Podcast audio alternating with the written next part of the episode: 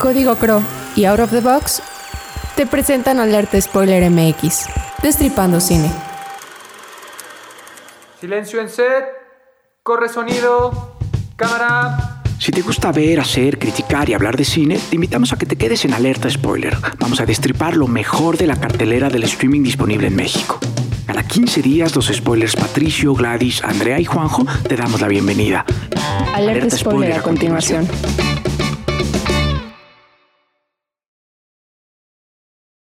Hola, bienvenidos al episodio número 12 de Alerta Spoiler MX. Me da mucho gusto saludarles. Yo soy Juanjo y como los martes, todos los martes de cada 15 días, saludo con mucho gusto a Pato. Pato, ¿cómo estás? Hola amigos, muy bien, eh, cansado, pero con la alegría de unas ojeras de rodaje.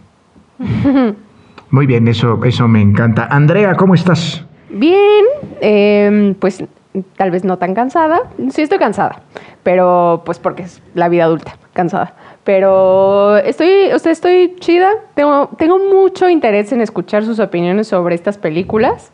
Este, pues no, vengo con ganas de discutir, pero sí de dejar de decir cosas claras. Muy bien, dejar, dejar cosas. Eso eso me encanta. Gladys, ¿cómo estás? Hola Juanjo, muy bien. Yo sí estoy completamente descansada, muy emocionada por este episodio porque trae una de las películas que yo más he disfrutado en pantalla grande y pues ya estoy ahí aquí esperando a ver cómo, cómo qué les pareció a ustedes, vaya. Muy bien, pues ya, ya iremos platicando poco a poco conforme avance el episodio y si les parece bien vamos a escuchar la cápsula de Noticias del Gran Mundo. Ahora volvemos.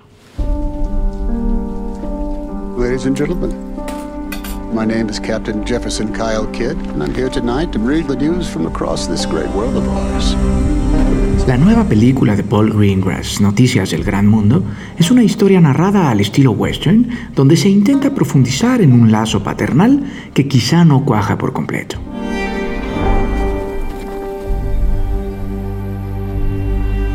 El veterano de guerra Keith, interpretado por Tom Hanks, toma en sus manos la responsabilidad de salvaguardar la vida de la niña Joanna, una niña trastornada por el pasado violento y el abandono que le ha acompañado a lo largo de su corta vida, y entregarla a sus tíos, muy a su pesar, pues es consciente de que tendrá que dejarla justo en la boca del lobo.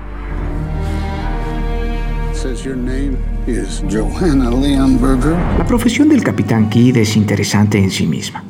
Lleva las noticias del mundo a distintos pueblos y quizás se pudo haber profundizado más en esta noble profesión. Nominada a Mejor Música, Fotografía y Diseño de Producción, estará presente en la ya muy cercana entrega de los premios de la Academia en los Estados Unidos.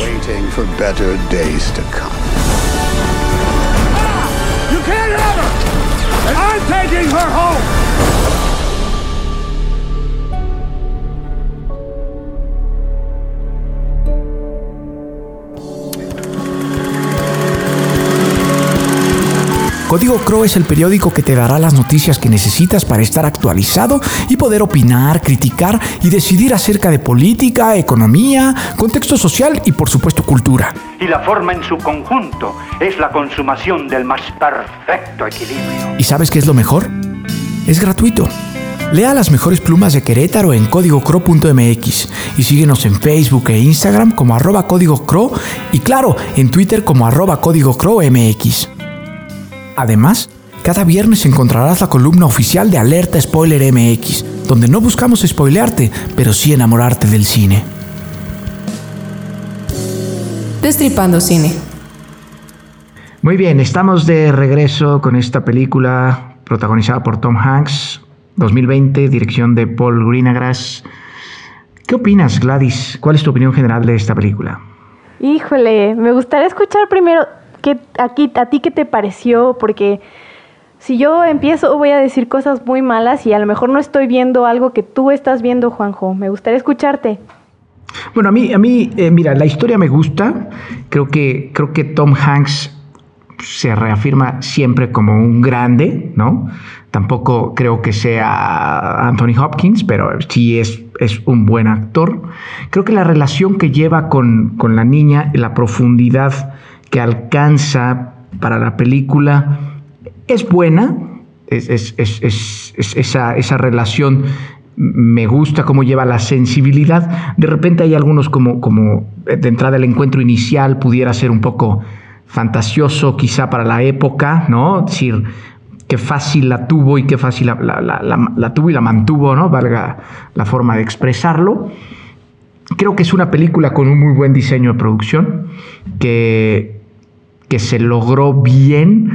No la, no la premio, no la premio en nada, cine Hollywood completamente, que me entretuvo la tripa y que agradezco, además siempre agradezco que me entretengan la tripa, pero que tampoco me lleva más allá.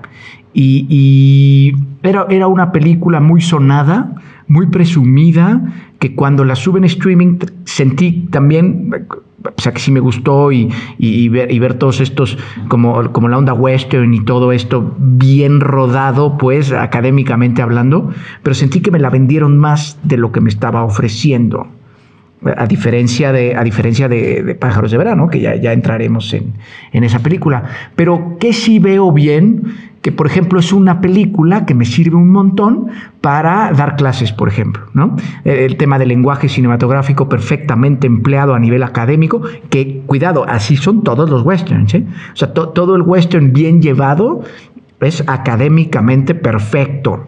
Como academia Hollywood, decir tú pones la cámara aquí, luego vas a este plano de acá y luego haces esto de acá, sin- sin ninguna pretensión de absolutamente nada. El personaje que tiene Tom Hanks me parece interesante y que creo que su profesión se pudo haber escarbado un poco más. ¿Por qué? Porque lo conviertes de repente en héroe, me pareció como quizá muy fácil, ¿no? No, no, no repruebo la, no, no, no voy a reprobar la película, definitivamente no la voy a reprobar, pero tampoco se llevará un Rosalío, definitivamente no. Sí, pero, no. pero, pero sí, que, que me entretuvo la tripa, que me gustó, acepto que sí. Fíjate que a mí uno de los, eh, de los géneros que más disfruto es el western. Me encanta desde la primera vez que vi un western spaghetti en, mientras estudiaba y eh, eh, me atrapó todo su lenguaje. Pero justo lo que me pasó con, con News of the World es que ya todo lo que me enseñaron ya lo había visto en 100 otras películas de Hollywood. El- Sí, no, no, no, no era propositiva, no era propositiva. Sí, no, ¿eh? nada propositiva. Ya sabías para dónde iba. es- es- es- Este, esta idea de hacer crecer como a este, este héroe que parece no tener nada y al final encuentra como, como que ya sabíamos a dónde iba. Eh, de repente se me hizo que todo era demasiado dramático de- conforme se iba eh, desarrollando perdón, la historia. Y después caía en muchos clichés que decía yo, "Ay", o sea, tienes todo este diseño de producción, como dices, que está increíble. Tiene toda esta línea de la escuela de Hollywood de todo el lenguaje cinematográfico explotado, pero que cae en los clichés que dices, oye, todavía estamos para hacer este tipo de películas. Siento que ya podemos ir un poco más allá, experimentar un poco más. Y sí, la verdad sí me costó trabajo verla, me costó trabajo terminarla, no me, no me terminaba de convencer eh, la actuación de, de él y lo que me molestó sí un poco fue el cómo dirigieron a la niña, que en lugar de ponerla a hablar en su idioma, la ponían casi como una salvaje gritando y gruñendo. Y eso sí no me gustó nada al principio, porque ella sabía hablar. Entonces, ¿por qué no gritar o, o pedir auxilio o déjame en paz en el, en el idioma nativo? ¿Por qué tenía que gruñir y, gritar como si fuera una niña salvaje? Eso me, me pareció un poquito oh, desatinado. Y, y Yo bueno, no estoy seguro que tan desatinado fuera eso, ¿eh? porque sí traía una, una, una, una, un arraigo muy fuerte en, en esta parte de abandono. Entonces, eh, pues, pues ahí sí las reacciones psicológicamente pudieran aplicar, no, no, no lo sé, ¿no? Al final también entendamos la época. Pero se pensaba que era abandono, pero realmente no era abandono, sino que la chica alemana se casó con el salvaje, ¿no? Bueno, yo así Sí. había entendido y entonces no había habido un abandono, ¿Pero por qué le llamamos salvaje? bueno, porque así les llaman ellos, ¿no? Este, No, yo siento que yo siento que la parte salvaje eh, es un poco una un, un ¿cómo le llaman? Un instinto de defensa, ¿no? No no sé. No sé, Andrea, me gustaría escucharte tu- ¿cuál es tu opinión general de esta película? Híjole. Me costó muchísimo. De hecho, me pareció curioso que te entretuviera a, a ti, Juanjo. Ahí te va, ¿por qué? Eh, cuando vi, o sea, el trailer, Tom Hanks y todo, pues me esperaba una película corte típico hollywoodense, ¿no? Que no, no voy a decir que no, son entretenidas. O sea, realmente las películas hollywoodenses te tienen ahí con la boca abierta, no porque sea la narrativa magnífica, sino pues porque te eh, saben hacerlo, eh, saben entretenerte. Esta película, pero ni en lo más mínimo. Yo le ponía pausa cada 15 minutos para ir a hacer otra cosa porque de verdad decía, ¿qué pasa con esta película, no? O sea, yo no me esperaba, pero en lo más mínimo lo que vi. Eh, vi a Tom Hanks haciendo lo que siempre hace. Eh, entonces creo que al final ya lo puedo como definir Tom Hanks actuando como Tom Hanks, ¿no? O sea, nada más. Eh, no, vi absolutamente nada que me interesara. Tal vez el diseño de producción sí es interesante, sí se ve que le invirtieron ahí. Y creo que de hecho es la nominación que tiene. Eh, pero fuera de eso, pasaban cosas, pasaban cosas muy rápido, eso tengo que decir, la narrativa es rápida, pero el ritmo es lento. Entonces, no sé, fue, fue muy difícil para mí verla, definitivamente no me gustó. Y, y, pues no pudiera decir que es una porquería de película tampoco, sería un poco injusto, pero no, no es, pero ni remotamente ni lo que esperaba, que esperaba un ritmo más hollywoodense ni es una buena película para mí. Yo, creo que eh, es, chistoso que a algunos les entretiene la tripa y a otros no. A mí me la entretuvo bien, ¿eh? el tiempo que duró y lo pasamos rápido y, sin problema, ¿no? Quizá también es, es, de momentos, no lo sé, yo, yo sí creo que es muy Hollywood. Y acuérdense, a ver, no estoy seguro yo que esta película pretenda, como le decía hace unos minutos a, Gladys, que pretenda proponer cosas nuevas. Que creo que no. No sé, Pato está muy callado. Pato. Eh, es que yo tuve un sentimiento similar al de las chicas porque pues me la pasé medio aburridón. Y es que más bien estaba como saboreándome ya de entrada la película de pájaros de verano, ¿no? que ya había tenido oportunidad de verla y cuando nos tocó destriparla dije, mmm, la voy a volver a ver. O sea, como un deleite visual planeado para una, una, un festín, ¿no?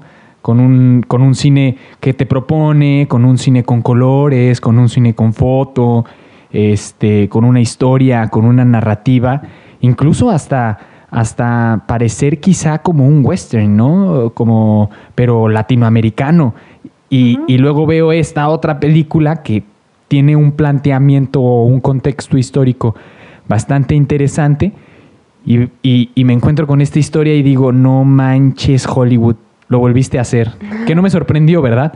Pero, pero creo que esa es una de sus grandes carencias, ¿no? Que, que, la, la, historia, el contexto social en el que se desarrolla podía haber metido mucho más. Exacto. Y, claro. y, podía haber escarbado, pero tampoco querían. Es, es, es, un poco a lo que voy, ¿no? O sea, al final, si no se quería proponer nada, yo, yo quería platicar con ustedes qué, qué opinan de esto, de que, de que alguna película pues no propone tanta novedad y sin embargo cuenta una historia, ¿no? Andrea. Yo, yo, creo que, o sea, es válido. O sea, lo platicaba alguna vez con una persona que, que me hablábamos de Roma, ¿no? Y, me decía, lo que pasa con esta película es que no tiene clímax. Entonces, pues no me interesa, ¿no? Y independientemente de que yo creo que sí tiene clímax Roma, pero ese no es el punto, eh, creo que las películas no necesariamente tienen que proponer algo para que sean interesantes narrativamente, pero tiene que haber algo en ellas que te atrape, ¿no? O sea, cualquier cosa, puede ser la fotografía, la actuación, no sé, lo que sea. Pero esta de plano no, se veía a dónde iba, ¿no? Bueno, es que eh, yo ahí, por ejemplo, me voy al primer argumento de, de, Juanjo, ¿no? En el que académicamente es una película que le puedes enseñar a los estudiantes y te van a comprender absolutamente todo, ¿no? Y el porqué del lenguaje narrativo, que es un lenguaje muy básico, a diferencia, por ejemplo, de, pájaros de verano, ¿no? Que ya utiliza un nivel semiótico y narrativo mucho más complejo, este, a pesar de que te muestran como un contexto histórico este, de, de, la forma más como clara, pues sí requiere como un conocimiento del lenguaje más profundo, ¿no? Entonces, bajo ese argumento, yo sí creo que es, es una película o sea, bien realizada que en algún momento a alguien le puede inspirar a decir, oye, yo quiero aprender el lenguaje audiovisual. Creo que, que lo que, gracias, que lo que dices es cierto, pero por ejemplo hay películas que tienen igual esta narrativa, que pues es la típica narrativa que nos presenta Hollywood sin ningún tipo de pretensión ni sin nada, pero con una gran historia como lo es Sueño de Fuga. Sueño de Fuga Claro. es una gran película que yo pensé que iba a haber algo así, ¿sabes? Cuando, cuando hablamos de News of the World. Y, y al final te quedas con un sabor de boca que dices, wow, qué gran historia. Y aquí no, porque ya sentí que ya estaba como caduca. Sentí que están usando el lenguaje cinematográfico, como dice Juanjo, para como que se entienda como a nivel escolar. Pero es como cuando te enseñan de metáfora y te dicen, tus ojos brillan como el sol. Es la metáfora usada, usada y básica. usada, Sí, ¿no? sí, eso, sí. Eso, o sea, eso no es poesía, es, Digo, es una tampoco- metáfora, pero una metáfora cliché. Tampoco sugiero que se utilice. Pero la este metáfora material. cliché es perfecta para que entiendan el tema de metáfora. Claro. Yo, yo quería nada más por último preguntar, eh, antes de pasar a las pocas estrellas que se llevará esta película, quería preguntarles, ¿la relación entre ellos dos no les movió nada? No. No. Nunca, nunca los vi conectar. Sí, no. O sea, nunca se me hizo que fuera orgánica su relación. Siempre fue. O sea, nu- nunca. Actoralmente ni siquiera los pude ver como que se acercaron en algún punto. ¿No? No me llegó a mí personalmente. No, yo, yo sí, yo sí vi algunos puntos donde sí sentía que ella se acercaba un poco más a él con cierta confianza y, y- sacar esta confianza adelante también era importante en ella porque entendía que quizá en su pasado había algo turbio, ¿no? Entonces, decía, bueno, eso ya es una ganancia, una, una- persona en la que se puede confiar, pero es verdad que, que- que poco profundo, pero pues yo, yo sí, yo sí pude ver. Entonces, eh, estrellas, Pato. Pues mira, yo ni las gracias le doy y también quiero aclarar que tampoco lo utilizaría de material didáctico a pesar de que sea muy bueno. Gracias.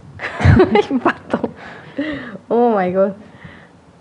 Oigan, ¿Cuántas, Pato? Cuando no doy, cuando doy muchos Rosalío Cero. Solanos, cuando doy muchos Rosalío Solanos se me quejan. Y cuando no doy ni las gracias, No, tienes que darme. O sea, cero estrellas, cero, cero, estrellas de cero, cinco. cero estrellas. no Ok, la muy bien. Muy bien. Andrea, Yo no voy a ser tan cruel. Le voy a dar 1.5 porque tampoco es una porquería. O sea, no, no. Ti- Tiene, tiene algo por ahí. Pero, pues, eh, tiene 1.5 estrellas. muy bien. ¿Y Gladys? Yo le voy a dar dos estrellas porque la verdad es que sí tiene buena fotografía y tiene buen Sí. diseño de producción. Pero bueno, ya cuestiones narrativas, pues no me gustó, ¿no? Pero pues el- los diseñadores de producción y el fotógrafo se merecen Sí. sus estrellas.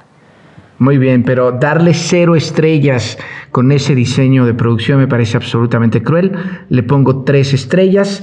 Reprueba la película definitivamente, no por mí, por ustedes. Me parece muy bien. Y si les parece bien, vamos a escuchar la cápsula de Pájaros de Verano. Una historia de familia, tradición, droga, amor y traiciones es la propuesta en esta tragedia colombiana dirigida por Ciro Guerra y Cristina Gallego.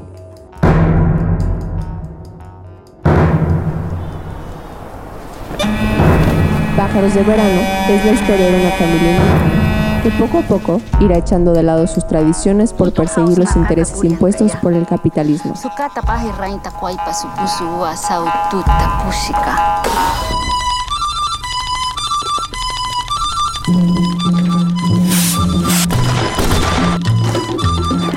Para eso que es la plata, para dársela. Una tragedia shakespeariana, con hermosa fotografía, excelente dirección y un guion que a pesar de retratar la realidad, Pareciera de otro mundo.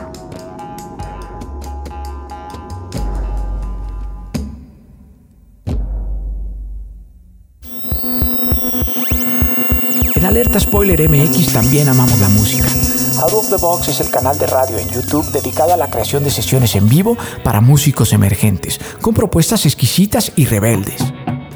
Si a ti también te gusta encontrarte con nuevas propuestas musicales de todos lados, sigue el canal de Out of the Box en YouTube y Facebook. Entérate de las nuevas sesiones a través de Instagram y Twitter en arroba Out of the Box Chrome. Out of the Box. Escucha local. Piensa out of the box. Continuamos. Estamos de regreso y tenemos entre manos una película que pues prácticamente toda la mesa de alerta spoiler aprecia bastante, quizá ustedes más que yo, ya lo, ya lo iremos platicando. Esta película es codirigida por eh, Cristina Gallego y Ciro Guerra. Eh, yo, tuve, yo tuve la oportunidad de ver esta película en la pantalla grande con, con los Lazarillos, con, con, Pato y Gladys, hace, hace algunos años. Y, y, me acuerdo que desde que salí de la sala en ese, en ese cine al que fuimos, un cine muy artístico acá en Querétaro, que desafortunadamente desapareció, pero salimos y, yo veía una, yo veía, más bien yo no veía una película que, Gladys y, Pato habían visto, ¿no? Entonces eh, yo no sabía si era cansancio, si era qué. Ahora que la volví a ver para, para este episodio, pues me encontré, me encontré más o menos con lo mismo que había visto en el cine. Entonces dije, bueno, no, no fue cansancio. Quiero empezar con Pato, que ya desde, desde la película pasada la estaba mencione y mencione. Cuéntame tu opinión general de la película, Pato, por favor. Eh, es que sí recuerdo la experiencia, siempre la experiencia de ir a la pantalla grande es maravillosa, ¿no? Y, y con chela. Y, y, además, exacto, en una sala en donde te permitían entrar con tu cerveza, entonces era maravilloso. Y bueno, ya ahora que la volví a ver, eh, me encontré nuevamente con una película este, sí hecha bajo la ilusión de la creación cinematográfica que, que genera al final del día una ficción, pero pues con, con una trama y, y, un contexto bastante este, como, como original, ¿no? Eh, muy centrado en, en, en aspectos que, que nos suenan como muy muy personales en esta parte como de, de, Latinoamérica, por, por, así decirlo. No sé, me encuentro como con ese sentimiento y siento que el realizador lo tiene y se ve incluso en sus otras entregas, ¿no? Como El abrazo de la serpiente, que, que en esta película hay, hay muchos este, simbolismos que te, que te hacen referencia como a ese conocimiento ancestral, ¿no? O ese conocimiento que, que está ahí y que aún sigue aquí entre nosotros, pero que de repente le damos la vuelta, ¿no? Y, y, que nos, este, como distraemos con otro tipo de conocimiento y otro tipo de razonamientos, eh, pero que nos sigue, ¿no? Como perpetuamente. Y a mí me gustó mucho que retratara esa parte, la película de Pájaros de Verano, además de, no sé, como crear este, este ambiente en el que una decisión lleva, es una tragedia, ¿no? Es, es, como un western tragedia, lo que decía hace ratito, es un western con todos estos paisajes que termina en una, en una gran tragedia familiar al estilo El Padrino.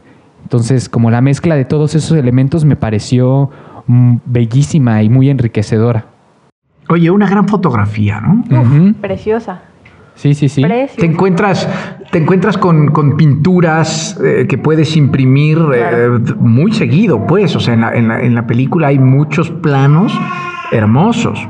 Ahora, eh, Gladys, ¿tú, tú, cuál es tu opinión general de la película? A mí, yo sí considero Pájaros de Verano una de las películas que más fuerte me han marcado en la vida como cineasta. Es de esas películas que dices, wow, yo quiero hacer una película así porque yo creo que a pesar de que la, la, puedo catalogar como la mejor película de narcos de la historia, no solamente se queda ahí, es una película que te habla de los orígenes, que te habla de responsabilizarte eh, de las acciones eh, que se pueden pasar a nivel generación, te habla de la unión familiar y de la pérdida de esta unión familiar a partir del capitalismo, porque empezamos en una época en donde está la guerra entre el socialismo y el capitalismo, y llega esta, esta forma de capitalismo a Colombia incentivada en esta parte precisamente por la droga.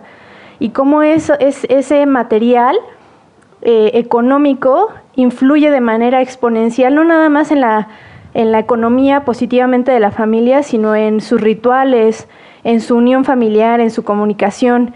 Y si una película te puede hablar de todo esto con una fotografía preciosa y además contándote una historia que, es real, porque esta historia está basada en la vida, en, una historia real, y con paisajes oníricos, porque los sueños representan parte de la realidad para esta familia, vaya, ¿qué más necesitas? Es poesía, es drama, es historia, es familia, es palabra, es todo. A mí me parece bellísima en- en- a todos los niveles, a nivel poético, a nivel narrativo, a nivel fotográfico. Vaya, es una joya. Un padrino latinoamericano. Sí. Qué, qué fuerte pisas, Gladys, diciendo la mejor película de la historia. No, de narcotráfico de la historia. Ah, bueno. Ah, de narcotráfico, de hecho yo me quedé con lo de la historia, dije, en la torre estamos no, no. pero verdaderamente elevados, ¿no? Y entonces, ¿dónde Así estoy es, yo? así es, Muy bien, Andrea, te escucho, ¿tú qué opinas? Pues yo voy a rescatar varias cosas que mencionó Gladys. Eh, parto diciendo que para mí fue una película de gangsters, una muy interesante película de gangsters, porque, como, como bien decía Gladys, es una película sobre el narcotráfico, ¿no? Y el narcotráfico en Colombia ha sido ampliamente retratado en el cine, ¿no? O sea, todos sabemos de Pablo Escobar gracias al cine.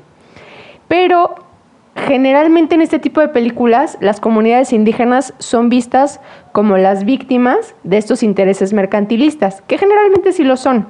Pero aquí me gusta la manera y la mirada de, o sea, como que la, la intención de retratar que esta, comunidad se pudrió por dentro, ¿no? Esto no vino un, extranjero a corromper esto. Ellos por dentro, por la falta a sus tradiciones y demás, se fueron corrompiendo poco a poco, ¿no? Entonces realmente no es que sean las víctimas, son parte de este sistema al final del día, ¿no? Digo, al final vemos que lo que desata todo el, final, como la guerra final, no es una cuestión de narcotráfico, de, de violencia ni nada, ¿no? O sea, sí, sí es, una, Sí es es un tema de violencia, perdón, pero Del núcleo. es exacto, una, una falta a la tradición de las comunidades que es matar a un palabrero, ¿no? No fue un tú me robaste al cliente de lo que sea. Es un tema de tradición lo que termina hundiendo a esta como familia. Es que justo, justo ustedes, eh, tanto Gladys como Andrea, al, principio dijeron, es una película de narcotráfico. Y ahí era donde yo tenía duda, porque yo, yo, yo creo que no, yo creo que es una película de amor y tradición.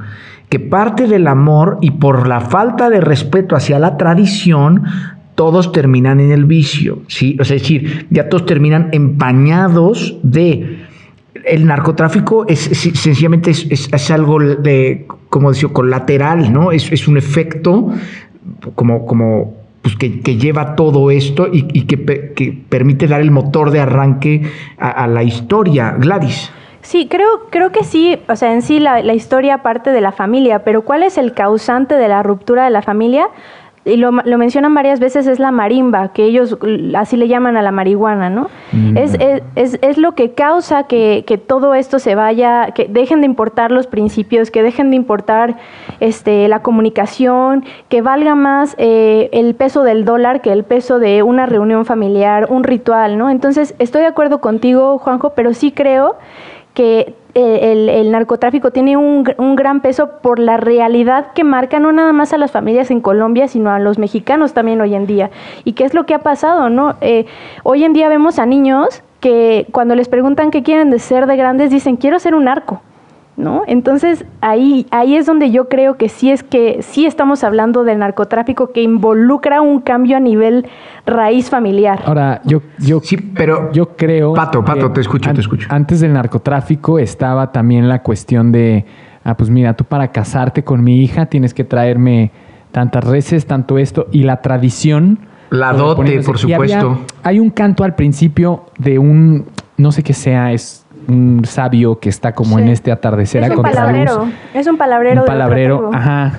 Que es el palabrero que al final le vende los chivos a la, a la, A la niña. Indria, ¿no? Indria, la, la- la niña, la nieta. Este, y por eso em- cantó la historia, ¿no? Que es, que es como un canto que se va con el viento y las palabras en el desierto me pareció hermoso, como ese cierre, ¿no? Pero antes de eso del narcotráfico estaba el yugo de la tradición, porque hablaba de este personaje, ¿cómo se llamaba el personaje del sombrerito, el principal? Rafayesh. Rafa- Rafayesh. Rafayesh. Él decía que era una persona que no venía de ninguna familia como de ningún lugar, en un lugar en el que la familia era lo más importante. Y entonces empieza la historia en donde está cortejando como a la joya, entre comillas, de la familia, porque también estaba como este sistema de, no sé cómo llamarle, tiene un, debe, tiene Rituales, un son nombre, rituales. Que son rituales, entonces también vivían bajo el yugo de una tradición, ¿no? Que orilló a este hombre, porque la marimba o la marihuana no era algo que él tuviera a la vista, ¿no? O sea, como un negocio. Pero Había que buscarlo. Ajá, más bien dijo, vio la oportunidad ahí para cumplir como este, este proceso de la tradición y poder entonces casarse y tener una familia en un lugar en el que la familia es lo más importante. Pero ahí es Cuando antes decir- de eso deberías de ser tú como persona, eres, es, es lo más importante, ¿no? La comunidad. Ahora, entiendo en estas, en estas sociedades o en estas comunidades en que la familia es lo más importante porque es dentro de ese ambiente y ese contexto lo único que se tiene, pero, pero también es como, o sea, es un encuentro de ideas y de razones. Sí, pero es como que decir diciendo. que, o sea, a culpa del dote, él se metió en el narco y pues hay, hay otras formas de conseguir dinero. No porque te haga falta dinero vas y te conviertes en un Claro, no narcotraficante. son víctimas 100%. No, no, no. No, pero sí digo te, plantean, sí te plantean a un personaje que no tiene muchas otras opciones. No, pero, o sea, no estamos viendo que estaban vendiendo a la hija por la dote. O sea, la dote es vender a una morra, ¿no? ¿No es eso? O sea, antes del Sí, sí, narcotráfico. o sea, no, la, la- la dote es, aquí está lo que yo ofrezco por tener el permiso para, ¿no? Claro, pero... Y, y- ¿Lo estás vendiendo, sí o no? Sí, pero en est- estás, estás hablando de un momento en la historia, no estás hablando de una Me historia queda- contemporánea. Me queda muy claro. Es 1960. Es un momento de nuestra Está mal, claro, está mal, yo- pero... yo, creo que, yo creo que el narcotráfico es una consecuencia. En, en esta historia, quiero preguntarles una cosa, a ver qué opinan. La secuencia de las dos avionetas con los dos gringos, los tres gringos estos o cuatro, no me acuerdo cuántos son, donde de pumpas matan a uno y a dos, ¿no les pareció un poco alejada del resto de la narrativa de la película? Yo creo que era lo como que toda la película me, me involucraba mucho en la tradición de esta comunidad, ¿no? Esto fue lo que me, me hizo como hacer tierra, por así decirlo, y ver que realmente ya estaban, hacien- estaban siendo permeados por intereses mercantilistas, ¿no? Que, porque, o sea, yo no me esperaba, pero para nada la balacera que hubo, que hubo ahí, que creo que, si mal no recuerdo, fue iniciada por, por el amigo de, de. Una- El, el- el primo, ¿no? El- Ajá, el, sí, que, como que el- el, realmente primer no era partner. sí. a la comunidad indígena, era lo que ellos llamaban como alijunas, una cosa Alijuna. así. Ajá, ajá. Este, pero, o sea, realmente fue lo único que como que me aterrizó en la realidad, porque fuera de eso parecía que estaba viendo como una tragedia shakespeariana, ¿no? O sea, una- un pleito entre familias. eh, recordaba Hamlet con este tema de los sueños. Es que tienes en mente como, como Scarface y Scarface hasta la muerte va con su mano derecha, ¿no? Ah. Y aquí no, aquí no, esta mano derecha que al principio parece como el hermano, porque repito, Rafayette era este personaje. Rapayet era, es este personaje que viene de no tener una tradición familiar y la única persona con la que se encuentra es este Moisés. Moisés. Moisés. No, pero no era Moisés. Ah, sí, Sí, era Moisés, Moisés. perdón. Ajá. Este, entonces era realmente como su hermano. Que terminan ahí en una. co- con, un pleito. Y donde la familia se involucra y termina corriendo sangre, ¿no? En, la, en la- en la narrativa, me parece. A mí sí me parece como justificado. Sí, evidentemente te saca de onda y te marca como muy bien el tipo de personaje que es, que es Rafayette, que después me parece cuando huye, como que no termino de entenderlo Sí. porque huye y ya después se queda ahí y no va a buscar a su familia. En lo, en lo referente que, volviendo a lo que ajá, decía disculpen. Juanjo, me parece que eh, desde el principio la familia no quiere a Rapayet, ¿no? No lo, no lo quieren como aceptar porque dicen que es como alguien de fuera. Y la única familia que tiene, como dice Pato, es, es, es Moisés, ¿no? Pero Moisés pertenece a la parte capitalista. Desde el principio, desde la primera vez que lo ves, que se sienta con los gringos y le dice, arriba el capitalismo, tú ya sabes que este personaje está completamente inclinado hacia ese lado y sabes que es el personaje que se va a salir de control porque lo que Ah, quiere él es acumular riquezas. Y por el otro lado, Rapayet tiene esta presión de la familia y está dividido en dos, ¿no? Está dividido entre esto que es como con su, con, con su amigo y que aprendió porque él no tuvo familia y por otro lado a su familia. Pero al final la presión le hace darse cuenta, le da una oportunidad incluso porque, porque lo, lo, este, no lo mata, ¿no? Y luego él va y mata a Gabriel y a, los hermanos del primo, y entonces ahí es cuando dice, ya no tengo de otra más que matar a mi amigo y renunciar como a todos los que están ajenos a mi familia. Entonces creo que esa escena es como es, primordial para que entonces Rapayet pueda decidir entre qué surcos va a, a lidiar, si va a ser del lado de Moisés o si va a ser del lado de la familia. Pero es eso. De acuerdo. Eh, eh, por último, para pasar a las estrellas, les quiero preguntar, ¿qué opinan del ritmo de la película? A mí me parece que está súper bien medido, porque la, la película, como les mencionaba antes, tiene muchos momentos oníricos, porque el sueño sí tiene una propiedad narrativa en, en- en el guion de esta película. Y si nos fijamos bien, el director nos deja huellas todo el tiempo de hacia dónde va la familia. La primera vez que vemos a una mangosta o un saltamontes es cuando está a punto de llegar este su amigo Moisés. Es la primera vez que vemos, llega la camioneta de quien entrega el, aguardiente y sale volando la primer mangosta. Y de ahí eran cada este, el saltamontes. Y cada vez eran más y más y más. Entonces, si, si tú vuelvas a ver la película, a lo mejor el ritmo te puede parecer lento, pero está llena de todos estos detallitos que si la vuelves a ver, de repente brinca otro más, y luego brinca otro, y luego te das cuenta de los, de los paños y la tela, el, el- el- la- lo- el peso que tienen las telas en su tribu, la, ¿no? la casa en el desierto me pareció Sí, increíble. eso Super Tarkovsky, un pedo acá bien viajado. Está muy interesante. No, y el ritmo a mí no me pareció Sí. malo. O sea, eh, tengo que admitir que la empecé a ver y dije, híjole, esto va a estar tediosísimo, ¿no? O sea, sí va a estar muy artístico, pero seguramente de que lento, lento, lento. Y no, o sea, hubo un punto en el que yo ya estaba, pero de que, ¿qué va a pasar en este drama familiar, no? Sí, sí, sí. No me parece lento. Sí me parece muy onírico, muy, eh, este, como contemplativo. Envolvente, ¿no? Como pero, dentro de toda pero la. todo el tiempo quieres saber qué después qué sigue y luego qué sigue y luego qué sigue.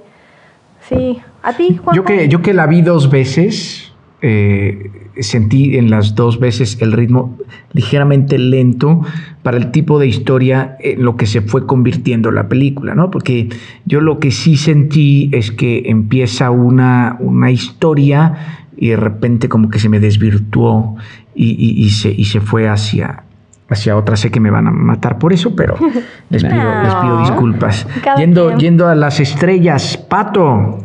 Yo le doy eh, cuatro para que vean la de El abrazo de la serpiente, que es una, es, es una película que se lleva cinco. Entonces ahí cálenle ustedes, chicos. No, chavo. Muy bien. No se llevan cinco. ¿Sí? ¿Qué? Cuatro, cuatro para que vean la otra. Muy bien, Andrea. Yo le voy a dar un Rosalío, 5 de 5, ya me la habían recomendado y generalmente cuando me llegan tantas recomendaciones suelo tener las expectativas muy altas y cuando veo la película me decepciona por mis propias expectativas. No pasó esto, entonces 5 de 5. Muy bien, Gladys.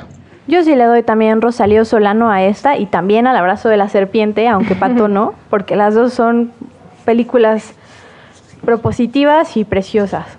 Preciosas. Muy bien, muy bien. Yo voy a ponerle 4.5 de 5 eh, por todas estas cosas que ya estuvimos platicando acá. Y Andrea, cuéntanos qué vamos a ver estos siguientes 15 días. Vamos a ver dos películas chilenas. Ahí estuvimos pensando si era lo correcto, pero creo que valen la pena. Entonces, Que decidimos que sí es lo correcto. Sí, es una buena curaduría. Empezamos con El Club de Pablo Larraín, que se encuentra en Netflix. De hecho, ambas se encuentran en Netflix.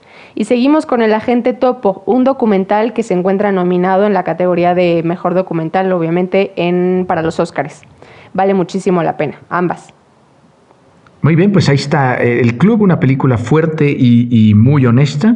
Y El Topo, que es una. El Agente Topo, que es una genialidad de documental. Yo, yo, yo, ese sí creo que es uno de los mejores documentales, ya lo verán. Pero, este, bueno, pues síganse cuidando. Muchas gracias por, por seguirnos escuchando. Un abrazo para todos, abrazo para ustedes, queridos spoilers a la distancia. Y nos escuchamos dentro de 15 días. Nos vemos. Bye. Con Cui. Corte y queda. Esto fue Alerta Spoiler, creado y conducido por Gladys, Pato, Andrea y Juanjo para Out of the Box. Búscanos en YouTube como Out of the Box Radio o en Instagram, Facebook y Twitter como arroba Alerta Spoiler MX. Escúchanos en Himalaya, Spotify o donde sea que escuches tus podcasts. Alerta Spoiler terminada.